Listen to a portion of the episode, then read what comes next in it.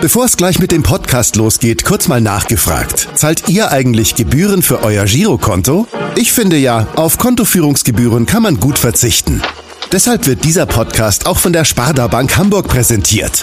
Dort gibt's nämlich das kostenlose Gehaltskonto für 0 Euro. Mein Tipp? Jetzt mit nur wenigen Klicks online oder in der Filiale zur Sparda Bank Hamburg wechseln und Gebühren sparen. Und nun geht's los mit dem Podcast. Präsentiert von der Sparda Bank Hamburg. HSV. Wir müssen reden. Der Abendblatt Podcast rund um den Hamburger Sportverein. Jo moin und herzlich willkommen zur 59. Ausgabe von HSV. Wir müssen reden. Mein Name ist Henrik Jakobs und im Homeoffice in Altona begrüße ich zum einen meinen Kollegen Kai Schiller. Moin Kai. Hallo nach die Redaktion. Und moin moin sagen wir auch zu unserem heutigen Gast, den wir auch ganz gerne persönlich in Hamburg begrüßt hätten oder auch in Kiel. Aber Corona macht es leider nicht möglich. Umso mehr freuen wir uns, dass er uns jetzt äh, per Zoom digital zugeschaltet ist. Ja, er ist ein echter Vollblutstorch und deswegen wird er heute auch entsprechend eingeführt. Der Trainer hat unseren Jungs auf dem Rasen gesagt, wie es richtig geht. Und für den Gegner wird's denn hier sind Kieler am Start. Der Kurs drei Punkte steht.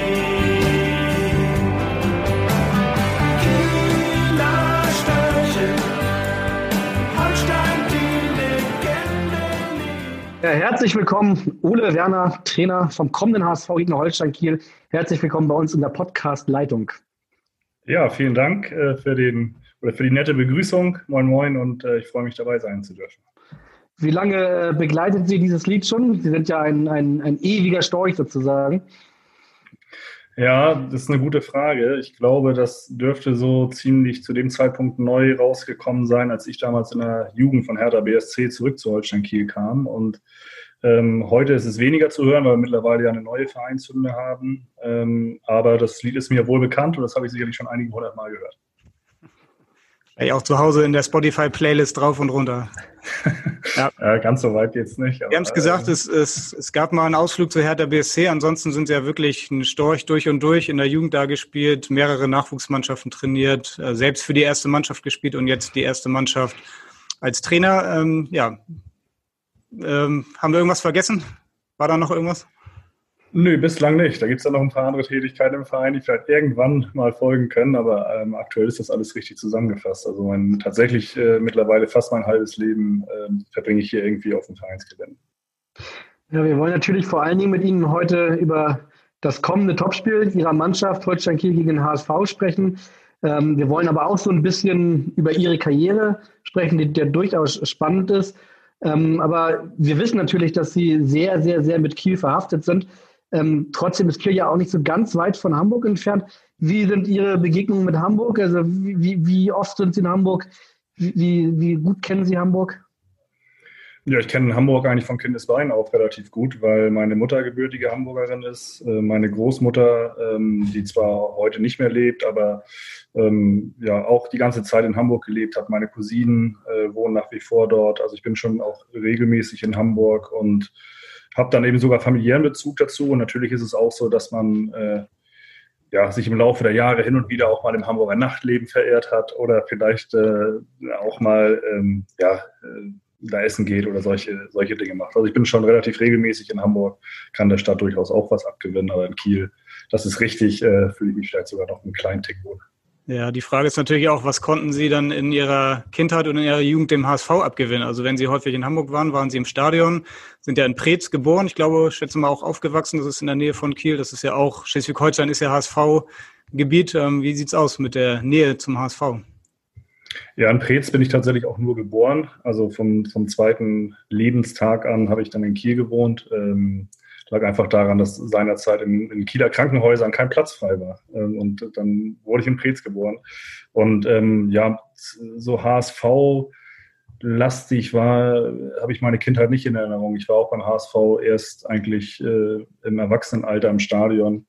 Ähm, ich habe eigentlich so, so also aus Kindertagen heraus wenig Bezug äh, zu Hamburger Vereinen gehabt und auch gefühlt der Freundeskreis. Also da waren irgendwie Bayern, Bayern München und Borussia Dortmund äh, immer die großen Themen, aus denen ich mich allerdings beiden äh, strikt rausgehalten habe.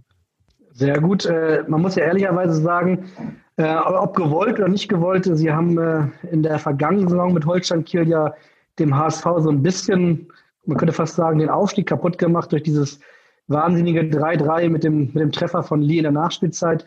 Äh, Gab es dann schon noch irgendwie im Freundeskreis äh, HSV Menschen, die, von denen Sie sich was anhören mussten oder hat sich das in Grenzen gehalten? Ja, das ist ja immer ambivalent, was dann den Freundeskreis angeht. Also da sind dann schon viele HSV-Fans, die dann aber auch, glaube ich, mit ähm, so ein Ergebnis dann mit einem, einem lachenden und einem Weinauge sehen, weinenden Auge sehen können, weil sie mir natürlich auch die Daumen drücken. Ähm, insofern lassen sie zumindest dann ihren Frust nicht an mir aus, ähm, sondern suchen dann die Fehler eher bei ihrer eigenen Mannschaft vielleicht manchmal. Also äh, da muss ich mir nichts Böses anhören. Ähm, wir haben einfach in dem Spiel so wie immer natürlich unser Bestes gegeben und dann ein wahnsinniges Spiel auch gemacht. Und ähm, ja, insofern, äh, persönlich habe ich da jetzt keine Nachteile im Freundeskreis äh, durchgehabt. Das ist jetzt schon ein paar Monate her, noch nicht zu lange. Das Spiel im Juni, dieses 3 zu 3 mit dem Tor in der Nachspielzeit von Lee. Ähm, dann, da war Dieter Hecking ja auch noch Trainer beim HSV, der ist es mittlerweile nicht mehr. Jetzt ist Daniel Thuner. Es wurden im Sommer, nachdem Dieter Hecking sich dann vom HSV getrennt hat oder ja, beide sich getrennt haben, wurden viele Kandidaten ähm, gehandelt. Auch Ihr Name wurde zwischendurch mal geschrieben und auf der Kandidatenliste gefunden. Haben Sie das mitbekommen eigentlich oder? Ja, mitbekommen habe ich es, habe ich äh, genau mitbekommen habe ich es schon. Es wurde mir zugetragen. Ähm, das ist dann ja auch gar nicht, äh, da kann man sich ja gar nicht gegen wehren, dass äh, man das dann über irgendwelche Kanäle auch erfährt. Ähm, ja, aber es ist so, wie es ja auch oft gesagt habe, ich oder wie es jetzt ja auch hier schon angeklungen ist. Aktuell bin ich hier in Kiel sehr, sehr glücklich und äh, habe hier eine ähm, Aufgabe, die eben ja auch noch lange nicht zu Ende ist. Und insofern ähm, ja, habe ich das zwar wahrgenommen, aber äh, weiß ich auch, wo mein Platz ist. Dann spulen Sie mal vielleicht ein paar Jährchen zurück. Ähm, für einen Kieler Jungen gab es jemals in der Jugendzeit irgendwann mal eine, eine, eine Möglichkeit oder eine Idee, äh, ein paar Kilometer weiter, weiter nach Süden zu gehen, nach Hamburg, oder war das eigentlich nie ein Thema? Doch, das war tatsächlich mal ein Thema, äh, eigentlich zu zwei Zeitpunkten. Einmal als ähm, ja, U16-Spieler, würde man heute sagen, junger Jahrgang B-Jugend seiner Zeit, ähm, als ich schon die Möglichkeit auch gehabt hätte, ähm, nach Hamburg zu gehen, ins, ins äh, Jugendinternat, ins Jugendhaus. Ähm, mich dann war damals. Das HSV oder St. Pauli? Ach so, nein, nein, das war der HSV. Das war der HSV. Ähm, genau, ich habe mich dann seinerzeit für, für Hertha BSC entschieden und ähm, dann gab es einen zweiten Zeitpunkt, eigentlich direkt auch nach der Rückkehr aus Berlin, ähm, als, als ich dann vielleicht nochmal die Möglichkeit gehabt hätte. Ähm, das ist dann aber gar nicht mehr groß konkreter geworden, äh, der Austausch, weil ich ähm, ja eigentlich froh war, wieder in der Heimat zu sein. Ähm, damals dieser Ausflug nach Berlin hat mich zwar sehr weitergebracht, war sportlich auch durchaus erfolgreich, aber so dieses Leben im Internat konnte ich mir dann äh, nicht nochmal vorstellen. Insofern ähm, ja, gab es da zwei Zeitpunkte, wo wir uns im Jugendalter mal unterhalten haben. Aber ähm, ja, ist, glaube ich, alles ganz gut so gelaufen, wie es gelaufen ist für mich. Ja, Sie haben das äh, ja bei Hertha BSC schon angesprochen. Wie kam denn das damals überhaupt zustande, dass Sie dann aus Ihrem Kieler Nest in die große Hauptstadt gewechselt sind? Wer hat Sie damals äh, nach, nach Berlin gelotst? Ja, seinerzeit waren das dann die Verantwortlichen da vor Ort mit ähm, Frank Vogel und der Kunert als Trainer, die äh, ja da die, für die U17 ähm, verantwortlich waren und so wie das eigentlich dann auch klassisch ist, äh, beim Länderpokal in Duisburg eben entsprechend aufgefallen, ähm, dann auch im Verein über Leistung auf sich aufmerksam gemacht und dann entsteht so ein Kontakt und äh, ja, ich habe mir das in Berlin damals dann angeguckt. Die Stadt hat mir gut gefallen. Ähm, das, äh, die Idee, die man mir vorgestellt hat, mit mir hat mir gut gefallen. Ich, ich habe mich da gesehen und dann habe ich diesen Schritt gewagt und den bereue ich äh, heute auch äh, nicht. Es hat mich damals äh, in relativ jungen Jahren als, würde ich jetzt mal sagen, Mensch total vorangebracht, äh, mal auf sich allein gestellt zu sein, in Anführungsstrichen, und seine Erfahrungen mal ähm, ohne, ohne Familie ähm, nebenan zu machen. Der Kunert war ja später auch nochmal äh, beim HSV tatsächlich. Ähm, wir haben in irgendeinem Artikel gefunden, dass Sie Berlin dann wieder zurück in Richtung Kiel verlassen haben, weil Ihnen die, Re weil Ihnen die Regeln im Internat zu streng waren. Stimmt das? Und was heißt das? Also ja, ich glaube, es gab mehrere Gründe. Ich habe mich ähm, generell, kann man das so sagen, nicht wohlgefühlt in so einem Internatsalltag, der natürlich sehr durchgetaktet ist und in dem es logischerweise, heute als Trainer verstehe ich das, dass es das geben muss, äh, relativ klare Regeln gibt, an die sich auch alle zu halten haben. Das macht schon auch äh, aus der heutigen Perspektive heraus ziemlich stark Sinn, aber für einen äh, 15- oder 16-Jährigen macht das nicht immer stark Sinn, wenn du immer um 22 Uhr mit der Naht sein musst oder wenn du äh, ja, äh, ja auch am Wochenende vielleicht dann äh, immer sehr strikt, strikte Regeln einzuhalten hast. Und ähm, das so ja in Verbindung auch damit, dass, dass so dieses Thema von zu Hause weg sein, ähm, von der Familie weg sein, äh, mich belastet hat, glaube ich, kam so eins so ein bisschen zum anderen. Also es war insgesamt dann äh, für mich nicht ganz einfach im Internat, allerdings auch nicht für die ähm, ja, Internatseltern da vor Ort, äh, für die Verantwortlichen vor Ort. Ähm, insofern, dass man sich schon sehr gerieben hat. Ja, aber wie gesagt, das gehört, glaube ich, zum Leben dazu, dass es auch mal Konflikte gibt. Und ähm, ich habe vor ein paar Jahren mal beim Testspiel der zweiten, mit der zweiten Mannschaft in Berlin dann auch meinen Internatsvater nach ganz langer Zeit wiedergesehen. Habe ich auch gefreut, ihn wiederzusehen. Ähm, und äh, ja, ich glaube, das gehört zu den Erfahrungen, die man macht. Das war damals eine schwierige Zeit für mich ähm, aus diesen beiden genannten Gründen aber ja, hat mich irgendwie auch geprägt und vorangebracht. Und ähm, heute, heute denke ich sehr gerne an diese Zeit zurück. Hm, Sie haben jetzt lange Zeit auch selbst im Nachwuchsleistungszentrum gearbeitet bei Holstein Kiel. Ist das heute ein bisschen anders? Geht das nicht mehr ganz so streng zu wie damals noch? Oder haben Sie jetzt einfach einen anderen Blick auch für diese ja, Regeln, die man mit Jungspielern dann auch mal entwickeln muss? Ja, heute ähm, sitze ich auf der anderen Seite des Tisches, ne? so wie das ist. Und dann versteht man viele Dinge ähm, natürlich eher. Und äh, im Gegenteil, es ist heute nicht lockerer geworden. Es ist natürlich für Jugend, Jugendspieler noch ähm, deutlich, jetzt sage ich mal, ja, strenger, auch wenn das immer negativ belastet ist. Aber es wird heute noch mehr von den Jugendspielern gefordert und es ist noch mehr, weniger Zeit und Raum für persönliche Entfaltung. Und ähm, ich glaube, wenn ich jetzt äh, zehn Jahre später geboren wäre, dann hätten sie mich, äh, dann hätte ich es hätte jetzt nicht irgendwo in einem NLZ bis in den Herrenbereich geschafft. Ich glaube, dann wäre irgendwo in der U14 oder U15 wahrscheinlich Feierabend für mich gewesen. Oder ich hätte selbst gesagt, darauf habe ich keine Lust. Ähm, das ist aber natürlich auch alles ein bisschen Zeitgeist. Also ich glaube, so generell, was Freizeitverhalten angeht, haben sich Dinge geändert. Was schulische Belastung angeht, ist es mehr geworden. Was dann eben sportliche Belastung angeht, ist es professioneller geworden. Ähm, ja, ich glaube, ich äh, wäre so da in dem, in dem Jugendalter nicht gut mit zurechtgekommen. Insofern äh, ziehe ich dann auch immer wieder den Hut vor den Jungs, die das so durchziehen. Ähm, wie gesagt, von einer anderen Perspektive aus weiß ich aber auch, dass es gewisse Gründe gibt, dass es so ist. Und, und, und wenn man ein Ziel hat, nämlich dann eben in, in, äh, oder mit Fußball sein Geld zu verdienen, dann ist das, glaube ich, heute tatsächlich auch vielleicht anders äh, nicht mehr möglich. Ja, auf jeden Fall hatten das ja nicht schlecht getan, dass Sie wieder zurück nach Kiel gegangen sind. Sie haben dann in der U19 für Kiel gespielt. Natürlich haben wir mal ein bisschen im Archiv gekramt und haben gefunden, dass sie auch zweimal zum Beispiel gegen den HSV gespielt haben, unter anderem 2006 gegen Maxim Schuppomoting. Hätten Sie sich damals äh, erträumen können, dass dann dieser junge Kerl von damals äh, dann irgendwann mal im Champions League-Finale steht und bei Bayern München spielt? Ähm, ja, so hätte ich es noch nicht vorausgesagt, aber äh, dass ähm, das schon zu dem Zeitpunkt jetzt ein herausragender Spieler war, das ist mir auch aufgefallen. Ich erinnere mich auch leidvoll an das Spiel. Ich glaube, ich wurde kurz nach der Halbzeit ausgewechselt, musste ähm, auf dem linken Flügel spielen gegen eben äh, den benannten Spieler, habe da auch nicht allzu gut ausgesehen. Äh, das war dann noch so eine Zeit, wo ich dann häufig, weil ich, weil ich Linksfuß war, eben einfach auf den Flügel gestellt wurde, obwohl ich weder schnell laufen konnte noch viel gelaufen bin. Und dann, wie man sich heute noch vorstellen kann, sieht man da ein bisschen alt aus. Ähm, aber ich erinnere mich an das Spiel tatsächlich. Wir haben das verloren. Ich glaube, ich habe auch noch irgendwo spät eine rote Karte bekommen. Im Rückspiel sahen wir besser aus, dann haben wir unentschieden gespielt. Das weiß ich auch noch. Ja, Sie sind dann ja Maxim Choupo-Moting ein Jahr später nochmal begegnet, äh, als Sie ihr erstes Spiel für die Herren gemacht haben, für die, ja, für die erste Mannschaft von Kiel. Das war das DFB-Pokalspiel gegen den HSV 0 zu 5 zu Hause. Sie waren damals noch äh, Viertligist mit Holstein Kiel. Der HSV hat in der Bundesliga gespielt und war ja wirklich noch gespickt mit großen Namen. Raphael van der Vaart, Ivica Ulic, Piotr Tuchowski. Ähm, ja, Sie wurden damals eingewechselt in diesem Spiel. Wissen Sie noch, für wen? Ähm, für wen? Ich könnte, ich, ich würde vermuten, dass das ähm, Masengo Dinsey war, ohne dass ich es genau weiß.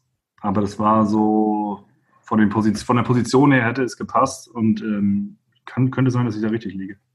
Ja, Sie liegen richtig und er kann ah. sich ziemlich gut erinnern äh, an, ah, okay. das Spiel und das hören wir, das hören wir, da hören wir mal kurz rein. Servus Ole, hier ist dein ehemaliger Mitspieler Michel Dinzey und ich hätte da auch mal eine Frage an dich. 2007 haben wir im DFB-Pokal leider 5-0 gegen den HSV verloren. Und du bist äh, damals für mich eingewechselt worden. Was ist äh, bis heute vielleicht noch äh, Positives hängen geblieben an diesem Spiel? Und ich möchte noch eine zweite Frage hinterher schieben. Wie kannst du es eigentlich so aushalten mit dem Patrick Borger und äh, mit, mit dem Boller? Die sind ja auch nicht so einfach, oder? Ich wünsche euch alles, alles Gute, bleibt gesund, äh, viel, viel Glück, vor allen Dingen am Montag. Äh, vielleicht wird es ja diesmal ein 5-0, wäre ja natürlich sehr schön. Also bis dann, man sieht sich. Ja, Michel Masingo Dinzel, Volltreffer, kann sich auch noch ganz gut erinnern und äh, fragt nach ihren positiven Erinnerungen an dieses Spiel. Fangen wir doch damit erstmal an, bevor wir dann gleich zu ihrem Trainerteam kommen. Also gab es noch positive Erinnerungen an ja, ihr einziges Spiel für die erste Mannschaft von Holstein Kiel? Ja, erstmal äh, schöne Grüße an dich, Jimmy. Schön von dir zu hören. Ähm, positive Erinnerungen an das Spiel war natürlich vor allem die Stimmung im Stadion, ausverkauftes Haus. Wir haben auch relativ lange gut im Spiel gelegen. Auch in der ersten Halbzeit weiß ich noch eine Riesenchance bei 0-0 durch Steven Famevo. Ähm, also die Stimmung ist mit Sicherheit hängen geblieben. Ähm, ich weiß noch, dass Hauke Brückner auch, auch es ist mir auch im Kopf geblieben, äh, an, an der Strafraumgrenze versucht hat, jemanden zu tunneln. Ich glaube, es war äh, Raphael van der Vaart, der sich, als es dann misslang, mit dem Schuss in Giebel bedankte. Ich glaube, das war das 5-0. Ich weiß auch, dass das unseren damaligen Trainer auf die Palme gebracht hat. Also das sind so die beiden Erinnerungen, die ganz prägend hängen geblieben sind. Hat der äh, Tunnel denn geklappt? Nee, nee, nee. hat, nicht, hat nicht funktioniert und ähm, ich erinnere mich auch noch an die, an die Geschwindigkeit äh, dann auf der Seite. Ich weiß, als ich eingewechselt wurde, waren auf der Seite Romeo Castellin und äh, Guy de Mel und äh, so diese Geschwindigkeit. Das war das erste Mal, dass ich damit dann leidvoll konfrontiert wurde. Also insgesamt einfach äh, sind das so die Erinnerungen, die hängen geblieben sind. Und ähm, ja, wie halte ich es mit den beiden aus? ich äh, ich halte es ganz gut mit den beiden aus. Also ich glaube, wenn man weiß, äh, wie man sie zu nehmen hat, ähm, Boller kenne ich jetzt seit anderthalb Jahren äh, mittlerweile, Patrick Borger deutlich länger, ähm, dann äh, kann man schon ganz gut zusammenarbeiten. Wir haben eine Menge Spaß zusammen und insofern, äh, das weißt du ja sicherlich auch, Jimmy, äh, dann kann man, oder wenn man, wenn man sie weiß zu, oder sie zu nehmen weiß, dann kann man mit den Jungs auch eine Menge Spaß haben. Das würde ich schon sagen, das haben wir auch. Fabian Boll kam ja äh, nach Kiel zusammen mit André Schubert. Ähm, als Schubert dann freigestellt worden ist, haben Sie ihn mit übernommen. War das für Sie völlig klar oder hatten Sie am Anfang Bedenken? Macht ja nicht jeder, dass er den Co-Trainer des Vorgängers übernimmt. Nee, das war für mich äh, von vornherein klar, dass ich das so machen möchte. Ähm, ist ja nun auch nicht so, dass ich ein komplett neues Trainerteam für mich übernommen habe. Ein Großteil des Trainerteams kannte ich ja schon, dadurch, dass sie jetzt auch länger im Verein waren oder ich habe ja auch schon direkt mit ihnen, mit den meisten zusammengearbeitet zu der Zeit, als ich das erste Mal interimsweise in der ersten Mannschaft Trainer war. Also ich kannte den Athletiktrainer Tim Sörensen, kannte den Patrick Borger, Patrick Kohlmann äh, habe ich noch als Spieler trainiert. Insofern waren mir viele bekannt und ich hatte auch den Eindruck, dass die, die ich jetzt noch nicht näher kenne, sprich ähm, Fabian Boll oder eben halt auch André Filipovic ähm, als, als zusätzlichen Athletiktrainer, ähm, dass das einfach so passt und das hat sich jetzt bis zum heutigen Tag auch bewahrheitet. Patrick Borger haben wir jetzt äh, gehört, Michel Dinze, äh, Fabian Boll. Kann man sagen, dass Sie auch ein Herz für St. Pauli haben? Ach, ähm, ja, was heißt ein Herz? Ein Herz habe ich äh, jetzt nicht für St. Pauli. Also ich habe jetzt wenig Bezüge zu dem Verein. Ähm, ich muss aber auch sagen, äh, diejenigen, die jetzt irgendwie mal von St. Pauli äh, zu uns rübergeschwemmt wurden, mit denen äh, bin ich bisher immer ganz gut klargekommen. Also ich habe jetzt, wie gesagt, da weder, weder große Nähe dazu, noch würde ich das jetzt auf den Verein oder auf den Ex-Verein beziehen. Das sind einfach so jetzt, wenn wir über die Typen reden, ähm, bin ich mit allen eigentlich gut ausgekommen. Obwohl Patrick Borger natürlich ein äh, richtiger St. Paulianer ist, hat er netterweise aber ein Herz für unseren Podcast und hat uns deswegen eine Sprachnachricht für Sie geschickt und die hören wir mal oh, jetzt. Nicht Patrick Borger, ne? Fabian Boll natürlich. Fabian Boll, Entschuldigung, Entschuldigung, Entschuldigung. So, ja, bin ich gespannt.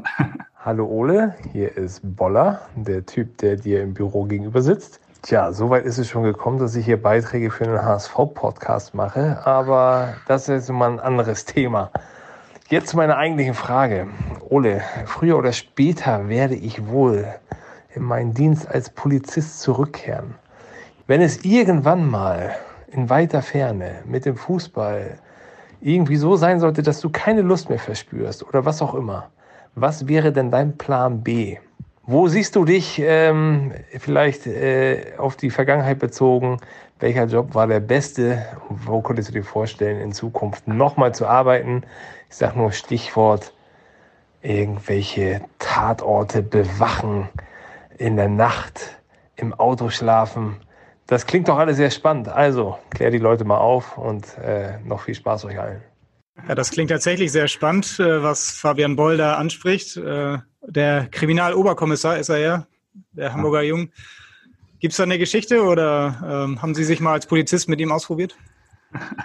nee, mit ihm nicht. Ähm, äh, also, ja, wir waren mal über ein paar Ecken sowas wie Kollegen. Ich kann das ja mal aufklären. Ich habe äh, schon eine ganze Menge Jobs in meinem Leben gemacht und viele machen müssen. Einer von denen, die eher zu denen gehört, die ich machen musste, ähm, war zu Studentenzeiten beim Kieler Tatortdreh. Ähm, und zwar habe ich da als äh, Nachtwächter fungiert. Da ist es nämlich so, dass dort Beleuchtung steht und äh, Trucks stehen äh, im ja, Wert von vermutlich mehreren hunderttausend oder äh, vielleicht sogar einer Million. Und ähm, es gibt dort eben von Versicherungsgründen her oder muss es dort eine Person geben, die sich da in die Kulisse setzt nachts und ähm, darauf aufpasst, dass nichts wegkommt. Und die Person war ich hin und wieder. Das war ganz gut bezahlt, allerdings meistens eine schlaflose Nacht. Ähm, und äh, ja, in der einen oder anderen Kulisse des Tatorts, das darf ich glaube ich heute sagen, ohne dass sich da nachträglich noch einer beschwert, habe ich schon, habe ich schon geschlafen. Und wenn Sie sagen, Sie haben mehrere Jobs gemacht äh, oder viele Jobs, so klang das ja auch, äh, sagen Sie mal ganz kurz Top 3, also was, welche Jobs gab es außer, außerhalb des Fußballs noch so für Sie? Ja, Top 3, also ich weiß nicht, ob das jetzt top ist, aber so vom, vom, vom Klassiker des äh, Pizzabotens, den man irgendwo mal äh, kurz nach der Schule gemacht hat, ähm, über Bauhelfer in äh, mehreren Betrieben, was ich tatsächlich sehr interessant fand und äh, was auch größtenteils gut bezahlt war oder auch, auch äh, ja, abwechslungsreich war, bis hin zu ähm, ja, Gartenbau, äh, Gartenarbeit äh, verrichten, auch im Unternehmen oder teilweise auch während des Studiums selbst. Also ich, für mich war immer ein Thema, wie finanziere ich mein Leben?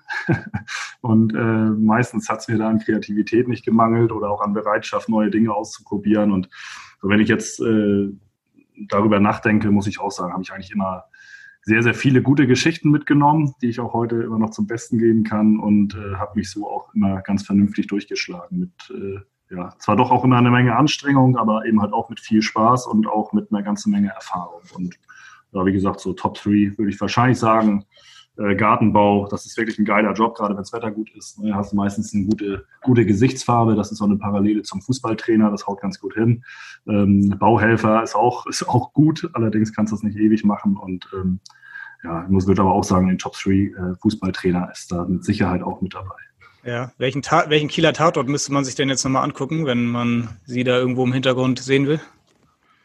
Also ähm, in der Regel war das immer so das Hauptkommissariat. Also da dürften wahrscheinlich so von den frühen Kieler Tatorten oder, weiß ich, frühe vielleicht nicht, aber so die mittleren Dinger, ähm, werden wahrscheinlich fast überall irgendwo im Hintergrund, ganz weit im Hintergrund mitgewirkt haben.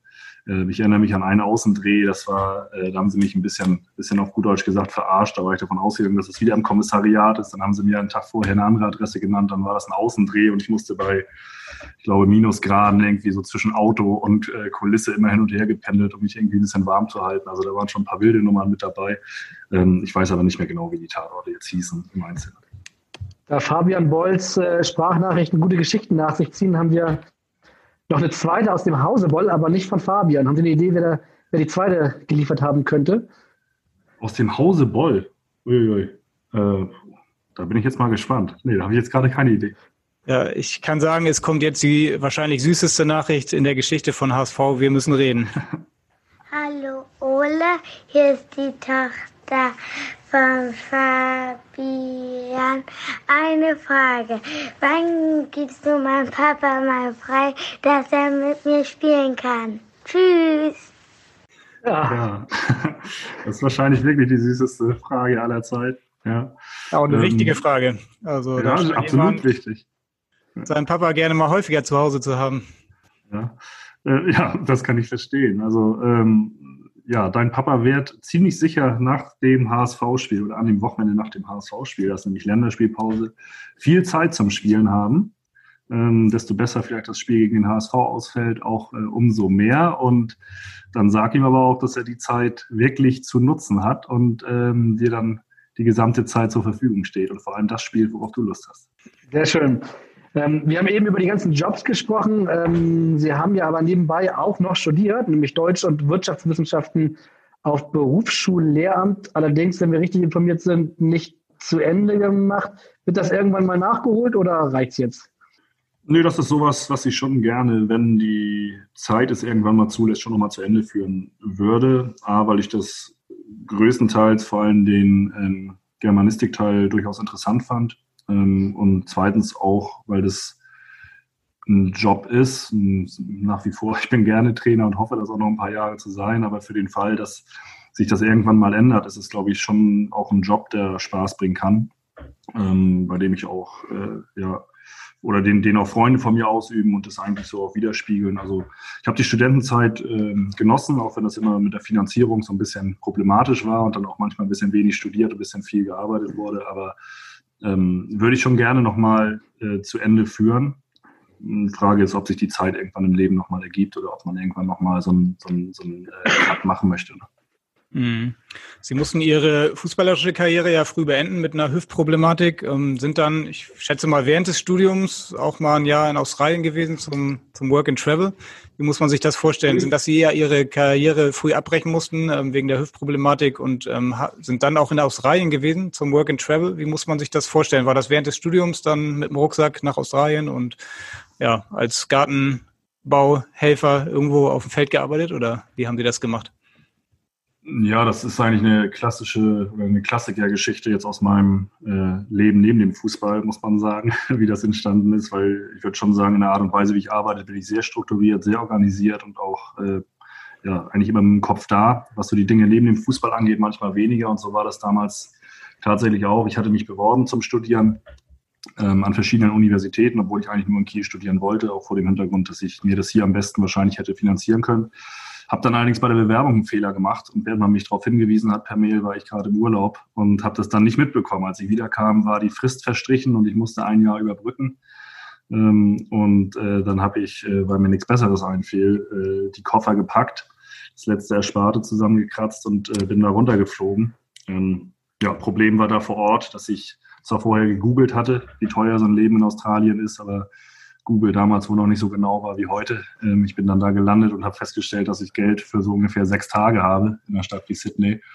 Und ähm, am fünften Tag, als ich äh, eigentlich kurz davor war, äh, mein, mein Rückflug vorzuziehen, ne, da hat man ja so Kombi-Tickets, die man dann eben entsprechend anpassen kann, ähm, früher, später, wie, wie auch immer, ähm, habe ich dann einen Anruf bekommen von tatsächlich einem, äh, ja, einer Gartenfirma. Ich hatte mich dann da auf zigtausend Jobs beworben und der hat mich dann ja, eingestellt. Und so war dann mein Lebensunterhalt da gesichert. Ich habe da insgesamt ein Jahr verbracht, hauptsächlich in Sydney gearbeitet, ähm, was auch die schönste Zeit war, da eigentlich ein relativ normales Leben zu führen, mit einer Wohnung ähm, ja, gegenüber der Harbour Bridge. Also die Wohnung sah zwar aus wie ja, wie ein Stall, aber ich hatte eine gute Lage und Lage, Lage zählt ja. Und ähm, hinten raus bin ich nochmal drei Monate durchs Land gereist und insgesamt eine schöne Zeit. Ich habe es bis heute leider nicht nochmal geschafft nach Australien, würde es aber gern in Angriff nehmen, wenn die Zeit äh, und Corona es mal wieder zulassen.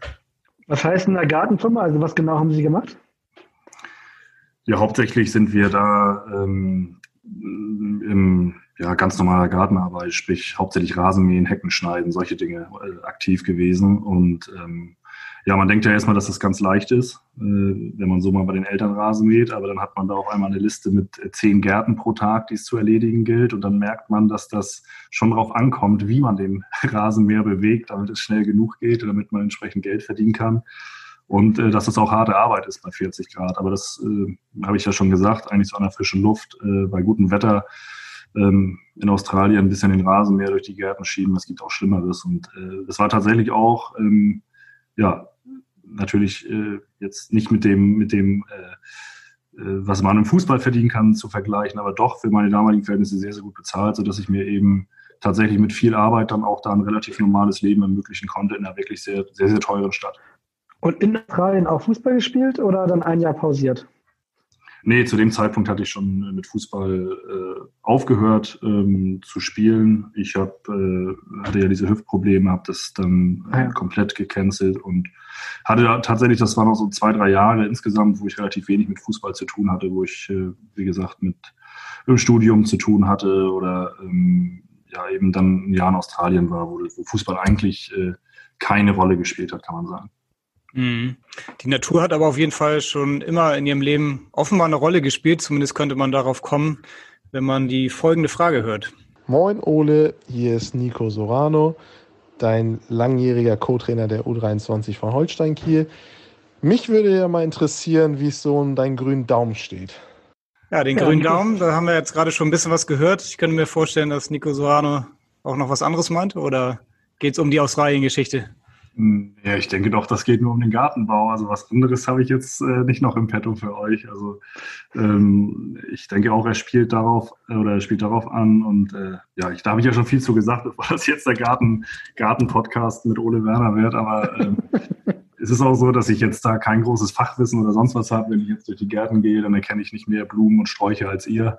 Ähm, ich würde nur behaupten, ich kann relativ vernünftig einen Rasenmäher und eine Heckenschere bewegen, aber das ist, ist auch schon alles. Also ich bin jetzt nicht äh, kein Botaniker und wenn ich auf meinen Balkon gucke, dann sieht es da auch nicht so aus, als hätte ich äh, in irgendeiner Form Ahnung davon. Dann müssen Sie mir uns trotzdem aber noch sagen, ob Sie äh, in Downtown Kiel wohnen oder eher außerhalb mit großem Garten und einem Zip Nee, ich wohne in Downtown Kiel. Ja, also ich wohne in der Stadt. Ja, jetzt haben wir ja deinen langjährigen Co-Trainer ähm, Nico Sorano schon gehört, Fabian Boll.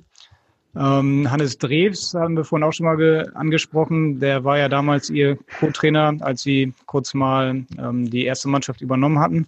Der war ja auch vor ein paar Wochen bei uns im Podcast und wer den Podcast gehört hat, konnte auch dann Ihre Frage hören, wann Sie denn mal wieder bei ihm zur Apfelernte vorbeikommen. Jetzt ist die Apfelsaison ja fast vorbei. Waren Sie, waren Sie noch mal da? Nee, der hat mich nicht eingeladen auf seinen äh, selbstgemachten Apfelkuchen, den er sich sicherlich dieses Jahr wieder ähm, zubereitet hat. Aber ich habe ihn vor ein paar Tagen hier beim Spiel der zweiten Mannschaften äh, gegeneinander gesehen und in der Halbzeit mich auch nett mit ihm unterhalten. Ähm, wir haben ja einige Jahre im Büro nebeneinander gesessen und äh, ja, macht immer wieder Spaß, ihn zu sehen, sich auch auszutauschen über die alten Zeiten und über das, was zwischendurch passiert ist. Also wir haben immer viel zu lachen, wenn wir uns sehen. Und äh, ja, jetzt äh, Hoffe ich allerdings, dass er am Montag weniger zu lachen hat als ich. Auf jeden Fall werden wir vielleicht gleich was zu lachen haben, weil natürlich hat Hannes Dreves auch eine Frage geschickt. Oha. Ole, grüß dich. Ja, Ole, du hast ja, wie die Zuhörer vom Hamburger Abendblatt Podcast schon erfahren haben, aber eine Obstbäume geschnitten und damals kamst du ja mit so einem schwarzen VW-Bus zu mir gefahren und davor hattest du ein anderes Auto und ich weiß noch ganz genau, wenn es stark geregnet hat, hast du dich immer sehr darüber aufgeregt und wir haben gefragt, warum und wieso, weshalb, warum. Und vielleicht kannst du das den Zuhörern einmal erklären, warum dich das so geärgert hat, wenn es stark geregnet hat, was das mit deinem Auto zu tun hatte. Du Hund, du. das klingt nach der nächsten lustigen Geschichte. Sie lachen auf jeden Fall schon. Und äh, interessante ja, Frage von Hannes Drews, jetziger Co-Trainer beim HSV unter Daniel Thune und fragt nach ihrem Vorgängerauto vor dem schwarzen Bus. Also hier muss gerade ein Eindruck von mir entstehen, da muss ich wirklich aufpassen.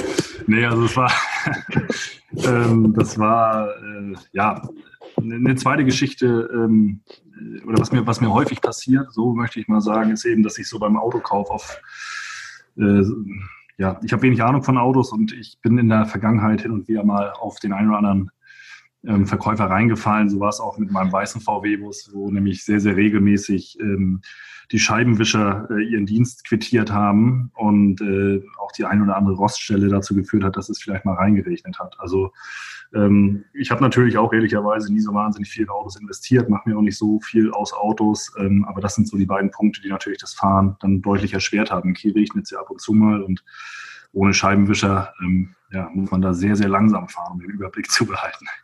Wäre auch ja, die nächste Frage gewesen als regenerprobter Hamburger, wie man das macht in Schleswig-Holstein. Ja, es, es, geht eben nur sehr, sehr langsam, wenn überhaupt. Und ähm, es gab eben natürlich auch äh, viele, viele äh, Tage, ähm, an denen man das dann eben direkt bei der Abfahrt bemerkt hat, äh, an denen ich dann eben auf zum Beispiel Hannes angewiesen war, dass er mich dann doch mal zu Hause rum. Hannes Dreves ist ja jetzt beim HSV. Sie haben gerade gesagt, dass Sie sich letzte Woche beim Spiel der zweiten Mannschaften gesehen haben. Am Montag werden Sie sich wiedersehen, wenn äh, die Profis das spielen.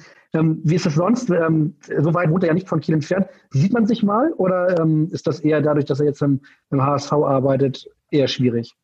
Ja, wir sehen uns außerhalb vom Fußball jetzt äh, selten bis, bis eigentlich gar nicht. Also ähm, hat natürlich auch einfach damit zu tun, so mit dem zeitlichen Rahmen, wie man eben eingespannt ist. Jetzt weniger damit, dass man für unterschiedliche Vereine arbeitet, aber ähm, generell ist es einfach schwer als Fußballtrainer oder als jemand, der im, im Profifußball arbeitet, äh, jetzt viel Zeit zu haben äh, für private Dinge. Das merkt man auch. Ähm, ja, ist auch ein gutes Zeichen, dass wir beide was zu tun haben. Das gibt es ja im Fußballprofi durch, äh, oder im, Profigeschäft auch mal so, dass irgendwann mal vielleicht viel Zeit da ist und, und, falls es dann mal gleichzeitig der Fall ist, dann werden wir uns sicherlich auch häufiger sehen. Aber jetzt aktuell ähm, sehen wir uns eigentlich nur im Rahmen von Fußballspielen. Ja, nämlich das nächste Fußballspiel am Montagabend äh, Kiel gegen den HSV. Das ist ja sozusagen das Topspiel des Spieltags. Der Tabellenführer ist zu Gast beim Tabellendritten. Wenn Sie sich nochmal zurückerinnern, 2007, da war das Viertligist gegen Bundesligist, der gerade noch in der Champions League gespielt hat. Das hätte man sich wahrscheinlich damals auch nicht erträumen lassen, oder? Dass das in ein paar Jahren dann mal ähm, ja, auf, auf Augenhöhe stattfindet. Nee, zu dem Zeitpunkt nicht, das stimmt. Ähm, das ist, sind ja dann auch tatsächlich schon 13 Jahre. Ne? Und 13 Jahre im Fußball, das ist natürlich eine Menge. Und ich glaube schon, dass im Verein Holstein Kiel auch zu dem Zeitpunkt schon viel Potenzial schlummerte. Also wenn man sagt, wir waren damals zwar ein Viertligist, das stimmt, aber ich glaube schon auch ein, ein Viertligist, der vielleicht heute mit, mit Mannschaften ähm, vergleichbar ist wie vielleicht Rot-Weiß Essen heutzutage oder, oder äh, 1. FC Saarbrücken letztes Jahr. Also durchaus ein Viertligist, der ambitioniert gedacht hat und dass man ähm, jetzt nicht ewig in der vierten Liga spielen will mit Kiel, war, glaube ich, damals schon klar. Und jetzt hat es einfach in den letzten Jahren natürlich durch, durch konstant gute Arbeit hier im Verein, äh, durch die Trainer, die da waren, durch eine ähm, clevere Transferpolitik äh, der sportlich Verantwortlichen dazu geführt, dass man eben seinen Weg gegangen ist. Und ähm, ja, unsere Aufgabe ist es jetzt eben, eben nächsten Schritt zu gehen in der Entwicklung, die Dinge ähm, ja, auf dem Niveau äh, zu stabilisieren und, und äh, vielleicht auch noch äh, eine Schippe draufzulegen. Eine Schippe drauflegen oder der nächste Schritt wäre dann ehrlicherweise logischerweise der Aufstieg in die Bundesliga. Ähm, kann, ist das äh, für Kiel ein, ein Ziel, das man aussprechen kann, darf, möchte? Ja, erstmal ist der nächste Schritt für uns ähm, eine Stabilisierung auch in der Liga, auch wenn das immer unspektakulär klingt. Aber wenn man weiß, was wir ähm, ja für äh, Möglichkeiten nach wie vor haben, dann glaube ich schon, dass wir auf dem richtigen Weg sind. Das Trainingsgelände ist hier entsprechend erweitert worden. Das ist auch dem oder, oder, dem, was man in der zweiten Liga erwarten kann, glaube ich, auch auf die nächsten Jahre hinaus gerecht wird. Ähm, es ist nach wie vor so, dass wir finanziell äh, sicherlich eine ganze Menge Mannschaften auch in der zweiten Liga haben, die deutlich, deutlich mehr ähm, bezahlen können äh, und tun als wir. Und dennoch ist es eben unsere Aufgabe, jetzt irgendwo Schritt für Schritt natürlich die Dinge zu stabilisieren. Das ist für mich der nächste Schritt. Und ähm, trotzdem ist es natürlich so, es ist eine extrem enge Liga. Ja, das ist, äh, zeichnet sich ja auch dieses Jahr wieder ab und man hat es auch in den vergangenen Jahren äh, gesehen an Beispielen wie, wie Paderborn oder Heidenheim letztes Jahr, dass in einem guten Jahr dir auch immer alles gelingen kann. Und wir wollen die Dinge stabilisieren und eben halt auch mal ein, ein, ein Jahr erwischen, wo vielleicht auch mehr drin ist. Aber erstmal geht es eben darum, die Dinge auch in der Liga wirklich auf einem, äh, ja, auf einen festen Grund zu bringen. Und das gilt für uns im Sport genauso für die, äh, wie für diejenigen, die für die Rahmenbedingungen zuständig sind. Mhm. Holstein Kiel wird ja auch hier und da mal als das möglicherweise neue Freiburg des Nordens bezeichnet. Äh, passt der Vergleich Ihrer Meinung nach? Naja, den SC Freiburg kenne ich ja nur aus der Außenwahrnehmung und insofern weiß ich jetzt nicht, wie viele Parallelen es da gibt. Ähm, ich nehme den SC Freiburg äh, als ein Verein wahr mit einer klaren Spielidee, mit ähm, einer konstanten Personalpolitik, mit einer ähm, ja, sympathischen Ausstrahlung nach außen hin. Wenn das Attribute sind, die man dann mit Holstein Kiel aktuell in Verbindung bringt, dann, dann heißt es, dass das hier oben in den letzten Jahren nicht alles falsch gemacht wurde. Aber es ist trotzdem so, dass man natürlich seinen eigenen Weg auch als Verein gehen muss und in seiner eigenen Region zu Hause ist, ähm, den eigenen Rahmen irgendwo gesetzt hat an, an Wirtschaftlichkeiten und, und so auch die eigenen Herausforderungen hat. Und ich glaube, da tun wir ganz gut daran, unseren eigenen Weg zu gehen, aber natürlich auch an den uns auch an den Projekten zu, ähm, zu orientieren, äh, die vielleicht ähnliche Voraussetzungen hatten in der Vergangenheit und es gut gemacht haben. Vielleicht gehört Freiburg dazu, aber das, das kann ich gar nicht genau beantworten. Sie haben mal die, äh, Sie haben gerade die konstante Personalpolitik angesprochen. Ähm, Sie haben mal gesagt, dass Christian, Trainer, äh, Christian Streich der schon wirklich lange in Freiburg ist, ein Trainer sei, der Sie inspirieren würde. Äh, ist das für Sie, mh, wäre das vorstellbar, so eine Art Christian Streich von Kiel zu werden, also sehr, sehr lange in, in so einem Verein dann als Profitrainer zu sein? Ja, also auch da ist es so, Christian Streich kenne ich nicht persönlich. Ähm, was ich so bewundere an Trainern, die sehr, sehr lange ohne Unterbrechung im, im Geschäft sind, ist einfach so das Thema äh, ja, der Selbststeuerung. Also eben über einen ganz langen Zeitraum mit diesem Terminstress umgehen zu können, trotzdem die richtigen Entscheidungen zu treffen.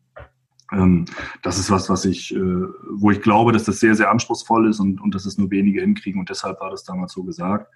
Ähm, ja, vorstellen kann ich mir das schon. Ich weiß nur äh, heute nicht genau, was die Zukunft bringt. Also das weder im Fußball noch drumherum. Äh, und gerade im Fußball ist es natürlich unglaublich schnelllebig. Also ich kann mir das vorstellen, weil ich, weil ich natürlich von hier komme, weil ich mich hier grundsätzlich wohlfühle. Aber ich weiß auch, dass im Fußball dann immer mal wieder Situationen eintreten, in denen sich Dinge verändern auf der einen oder auf der anderen Seite. Und ähm, das lasse ich einfach auf mich zukommen. In erster Linie geht es erstmal für mich darum, auch, auch hier kurz- und mittelfristig einen guten Job, einen guten Job zu machen. Und ähm, was sich dann daraus ergibt, auf Vereinsseite, auf, auf Trainerseite, das kann heute sowieso niemand sagen. Und ich glaube, da ist es dann auch manchmal ganz gut, ähm, sich einfach aufs Hier und Jetzt zu konzentrieren. Mhm, Daniel Thun, der heutige Trainer des HSV, war ja auch ähnlich wie Sie ganz lange bei einem Verein in Osnabrück. Ist jetzt äh, nach vielen Jahren hat er sein Nest verlassen, ist zum HSV gewechselt. Wie sehen Sie die Entwicklung jetzt nach den paar Monaten schon ähm, unter Daniel Thun beim HSV?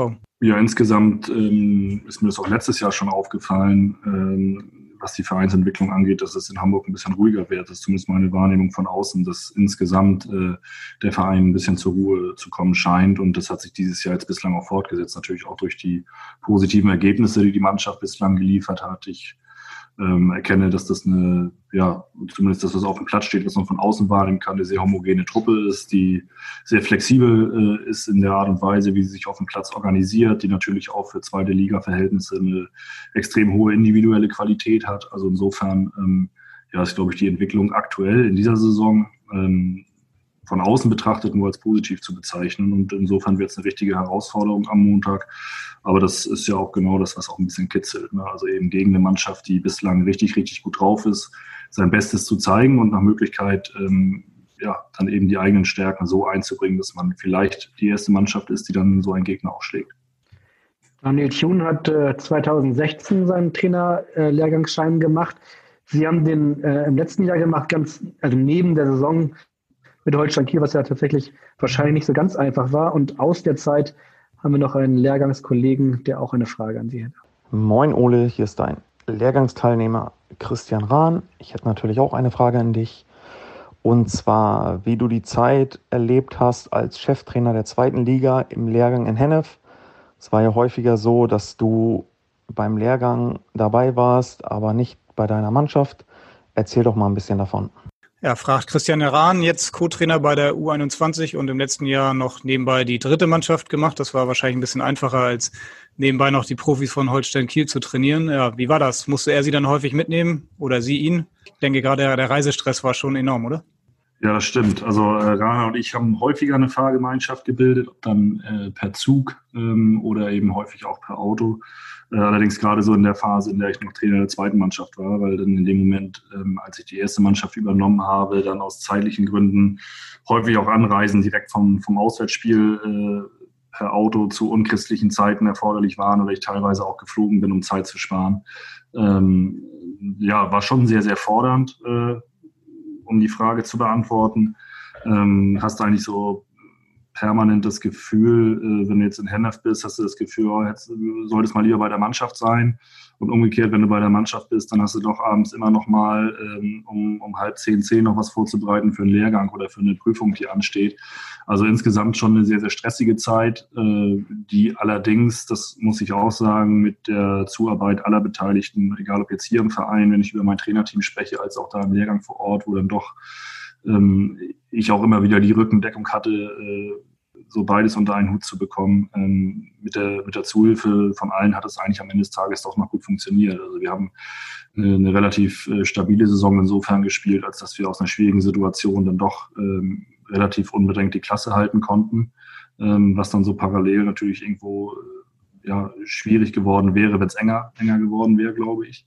Und ich habe auch meinen, meinen Lehrgang vernünftig absolvieren können. Also insofern ist das gut gelaufen. Aber ich bin auch jetzt ganz froh, dass ich äh, nicht mehr so oft äh, neben Rana auf der A1 sitze, ja, in, in meinem Golf, sondern dass, dass äh, ich ein bisschen mehr Zeit habe für die Mannschaft und hier vor Ort sein kann. Oder wenn mal eine, eine Stunde Luft ist, auch, auch äh, für meine Freundin oder, oder meine, meine Familie. Aber ähm, ja, abgesehen davon, äh, in, in, einem anderen Rahmen und mit viel Zeit äh, fahre ich gerne nochmal eine Runde mit Rana. Mhm. Christian Rahn musste ja einmal ihren, ihren, ihren Golf auch von Hennef nach Hamburg fahren, glaube ich, ohne sie. Richtig. Ja, was war da los? Ähm, da muss ich mal überlegen, was war da los? Ähm, war, ich glaube, das war nach dem Hannover-Spiel. Da war es mir relativ wichtig, das Spiel hatten wir verloren. War mir relativ wichtig, das auch mit der Mannschaft in der Videoanalyse aufzuarbeiten. Ich bin dann von äh, Hannover aus, es war ein, meines Wissens nach ein Montagabendspiel, zum, zum Lehrgang gefahren mit dem Auto. Ähm, habe dann da einen Tag verbracht und bin nächsten Morgen äh, zurück nach Hamburg geflogen, um dann eben bei der Videoanalyse da sein zu können. Ich hätte das mit dem Auto nicht geschafft und so hat Rana dann den, äh, den Golf zurückpilotiert und ich habe den dann in Hamburg ähm, abgeholt. Nee, abholen, dann, damals hat ihn jemand für mich sogar abgeholt. Sie sind ja äh, auf jeden Fall ähm, jetzt mit Schein auch trotzdem immer noch äh, ein, ein, junger Trainer. Ähm, jetzt haben Sie zum Beispiel als Neuzugang so einen Mann wie Finn Bartz geholt, 170 Bundesligaspieler. Muss man sich dann bei so einem, so einem erfahrenen Spieler Respekt als Trainer arbeiten? Ist das automatisch, äh, dass der da ist? Ähm, wie funktioniert das? Ähm, ja gut, erstmal bist du als Trainer in der Rolle, die jeder Spieler ja von klein auf auch gewohnt ist, irgendwo zunächst mal formell auch zu akzeptieren. Das ist natürlich so. Und dennoch ist es so, dass man natürlich als Trainer auch immer angewiesen ist äh, auf die Rückendeckung der Spieler oder auf das, ähm, ja, auf das Vertrauen der Spieler, dass die Dinge, die du mit ihnen erarbeitest oder ihnen an die Hand gibst, auch für sie funktionieren können. Und ich glaube, das ist etwas, was so im Arbeitsprozess natürlich immer für einen Trainer wichtig ist, was man aber jetzt nicht gekünstelt hervorrufen kann oder wo ich jetzt sage, oh Gott, oh Gott, da kommt der Finn Bartels und der hat schon so und so viele Trainer gehabt und jetzt muss ich dem aber erstmal zeigen, was ich alles kann. Ähm, ich glaube, so funktioniert es nicht, sondern ich mache meinen Job. Ich bin davon überzeugt, dass, de, dass das vernünftig ist und ähm, ich bin mir auch relativ sicher, dass, dass die Spieler eben halt auch sehen, dass die Dinge, die ich äh, ihnen mit an die Hand gebe, Hand und Fuß haben. Und insofern äh, ja, ist das so das ganz normale Miteinander von Spieler und Trainer. Sie sind ja nun auch schon 13 Jahre als Trainer tätig. Wie war das in, im Lehrgang? Waren Sie da noch einer der Jüngeren oder ähm, ist man da dann mit Anfang 30 schon gehört man da schon zu den alten Eisen? Nee, soweit ich weiß, äh, war ich tatsächlich der Jüngste da im Lehrgang. Wir hatten eine Teilnehmerin, die Imke Wippenhorst, die jetzt in, in Lotte-Trainerin ist, äh, die meines Wissens auch noch jünger war, aber ansonsten, ähm, glaube ich, war ich der Lehrgangsjüngste, wo ich Matze Jeißle, der, der bei, bei RW Salzburg in der Jugend ist, könnte auch noch sein. Bin mir gerade gar nicht sicher, aber schon auf jeden Fall ja, eher, eher jünger. Das Nesthäkchen Imke äh, Wimmenhorst äh, hat da übrigens auch noch eine kleine Frage. Oha. Ey, Ole, du Maschine, du rockst ja ganz schön die zweite Liga, ey. Du bist echt ein geiler Trainer. Glückwunsch. Ähm, ja, ich finde aber, du könntest auch noch mal sowas von dir erzählen. Und zwar, wie war das damals bei meiner Prüfung ähm, im Fußballlehrerlehrgang ähm, beim Dreifarbenspiel, wo du da auf deine Schulter gefallen bist? Ich finde, das könntest du noch mal allen erzählen, wie du dich danach äh, einarmig durch den Kurs geschlagen hast. Mach's gut und ganz viel Erfolg gegen den HSV am Montag. Hau sie weg. Ich äh, drücke dir die Daumen. Bis dahin. Ciao. Ja, wie geht's Ihrer Schulter, könnte man fragen. Nach der also Prüfung diese, von Imke Wibbenhaus. Also über diese Nummer mit den Fragen müssen wir nochmal reden. Da komme ich ja hier wirklich schlecht weg. Also ähm, ja, ja, wie ist das passiert? Also in einem äh, extrem bissigen und von höchster Dynamik geführten Zweikampf äh, zwischen Enno Maaßen und mir ähm, bin ich äh, meiner, meiner Meinung nach durch ein grobes Foulspiel zu Fall gekommen und habe mir dabei die Schulter ausgekugelt. Ähm, ja, das musste, musste operiert werden. Ich bin dann ein paar Wochen mit einer Schlinge durch die Gegend gelaufen. Das war noch äh, als Trainer der zweiten Mannschaft. Heute geht es meiner Schulter ganz gut. Ähm, ja, andere, andere Kursteilnehmer haben gewitzelt. Äh, ich bin jetzt langsam in, in so einem Alter, ähm, wo man ins Krankenhaus muss, wenn man hinfällt. Also ich musste mir da einiges, einiges anhören. Äh, heute geht es mir ganz gut und ähm, ja, Imke, äh, vielen Dank für die, äh, für die Erinnerung. Für die, für, die, für die, Erinnerung, genau. Ja, aber Sie spielen dann schon ab und zu nochmal wieder Fußball? Ähm, ja, ich habe ein künstliches Hüftgelenk, das heißt, ich muss da vorsichtig sein. Ich muss auch ehrlicherweise sagen, äh, so richtig viel Spaß bringt es mir äh, nicht mehr. Ganz einfach deshalb, weil ich natürlich meilenweit von meiner besten Verfassung entfernt bin. Äh, ab und zu mal ein paar Pässe spielen oder irgendwo mal ein Eckchen oder sowas, das, das bringt mir dann schon noch Spaß. Aber immer wenn viel Laufen ins Spiel kommt und wenn viel Dynamik ins Spiel kommt, dann sehe ich A alt aus und B war das mit dem Laufen noch nie so meine, meine Kernkompetenz. Und insofern äh, fühle ich mich in meiner Rolle als, äh, als Trainer deutlich wohler als, ähm, als aktiver Fußballer. Keine Sorge, kommt jetzt keine gemeine Frage mehr, aber ähm, wer war Ihr, Ihr Zimmerpartner äh, beim Fußballerlehrgang? Das war Jan Zimmermann, der in Havelse aktuell Trainer ist. Okay. Sie haben schon gesagt, Sie sind ganz froh, dass diese Zeit jetzt vorbei ist. Vermisst man trotzdem noch irgendwie diese gemeinsame, ja, quasi Schulklassenatmosphäre? Ja, absolut. Also ich, äh, das will ich auch nicht falsch verstanden wissen. Also die Zeit hat echt Spaß gemacht und äh, hat auch, ähm, man hat auch eine Menge mitgenommen, das würde ich schon auch sagen. Ähm, neben allem, was an Stress da war und an Aufwand, ähm, habe ich doch auch sehr von dem Lehrgang profitiert.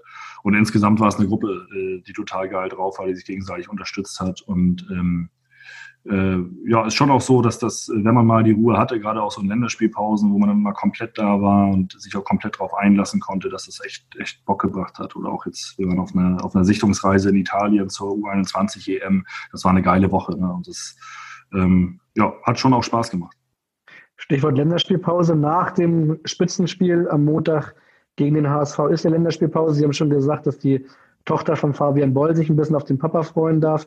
Ähm, haben Sie auch mal dann ein bisschen Zeit abzuschalten oder ist das als Cheftrainer eher schwierig, selbst in der Länderspielpause?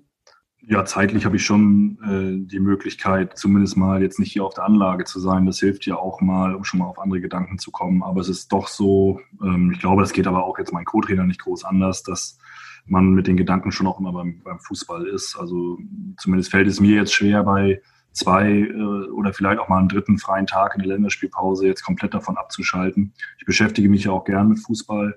Ähm, ist dann trotzdem auch so, dass meine Freundin mich mal daran erinnert, dass es vielleicht auch noch links und rechts ein bisschen was gibt, um was ich mich dann mal zu kümmern habe. Und ähm, das bringt mir dann genauso viel Spaß. Aber es ist schon so, dass so, äh, ich würde jetzt mal sagen, in jeder Stunde zu irgendeinem Zeitpunkt dann doch mal äh, ein Gedanke über Fußball kommt oder was machst du denn nächste Woche oder was geht den nächsten Gegner an oder wie auch immer. Ähm, also so komplett abschalten in einer Saison oder ich glaube generell auch im Job, das fällt mir sehr schwer und ähm, ja, glaube ich, ist aber eigentlich auch, auch, auch kaum möglich als Cheftrainer. Hm, Sie haben den nächsten Gegner angesprochen, der HSV am Montag. Ja, wir müssen langsam zum Ende kommen und Sie wollen sich auch noch auf das Spiel vorbereiten. Deswegen kommen wir zu unserer letzten Frage und äh, Sie haben, glaube ich, Sie kennen unseren Podcast noch nicht, aber die Frage lautet, wann steigt denn der HSV wieder auf?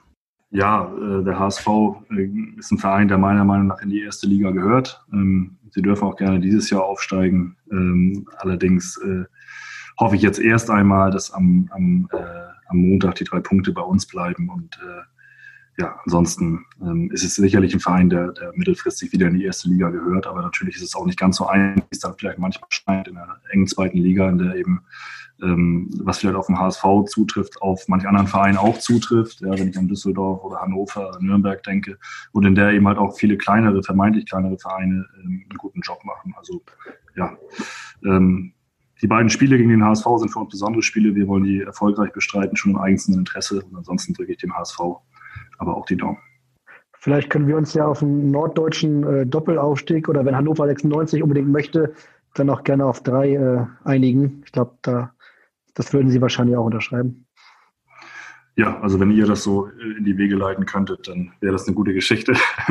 Wir versuchen auf jeden Fall äh, Spiel für Spiel unseren Job gut zu machen und wer weiß, was am Ende des Tages dann äh, dabei rumkommt. Das werden wir in der Zukunft sehen. Sehr gut. Wir versuchen auch unseren Job weiterhin gut zu machen und äh, ja, melden uns dann ähm, ja, nächste Woche wieder. Das ist Länderspielpause. Bei uns gibt es keine Pause. Bei uns geht es jede Woche weiter. Ole Werner, vielen Dank, dass Sie äh, sich die Zeit genommen haben. Und äh, ja, ich hoffe, die Fragen waren nicht allzu unangenehm. Hat auf jeden Fall uns großen Spaß gemacht. Ja, mir hat es auch großen Spaß gemacht. Vielen Dank für eure Zeit und äh, ja, bis demnächst. Vielen lieben Dank. In Hamburg sagt man Tschüss und bei uns heißt das Auf Wiederhören. Tschüss, Herr Werner. Ciao, ciao, tschüss. Tschüss. Weitere Podcasts vom Hamburger Abendblatt finden Sie auf abendblatt.de slash podcast.